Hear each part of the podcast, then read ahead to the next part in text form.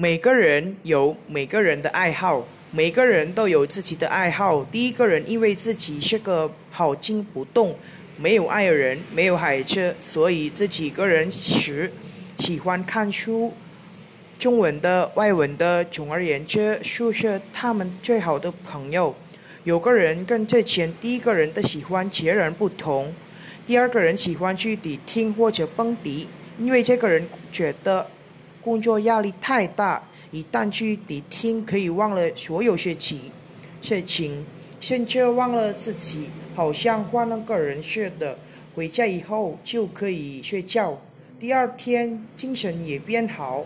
但是这个人常常跟自己的妻子吵架，因为妻子觉得迪厅不是好人去的地方。第三个人因为已经结婚，所以羡慕第二个人的夜生活。可以做见不得人的事，但是因为已经有了孩子，所以要在家里做家务、照顾孩子等等。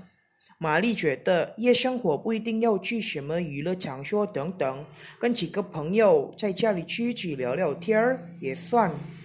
但是第四个人觉得跟朋友这样聊天儿最重是打麻将。第四个人觉得想玩不一定要在外面，可以在。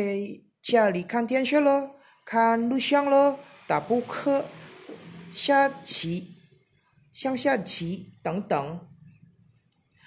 总而言之，我们从这个故事可以拿一个结论，就是每个人都有自己的爱好。对某个人觉得这个爱好有意思，但不一不一定对另某个人觉得有意思。所以做自己想做的事情。不要管别人做啥。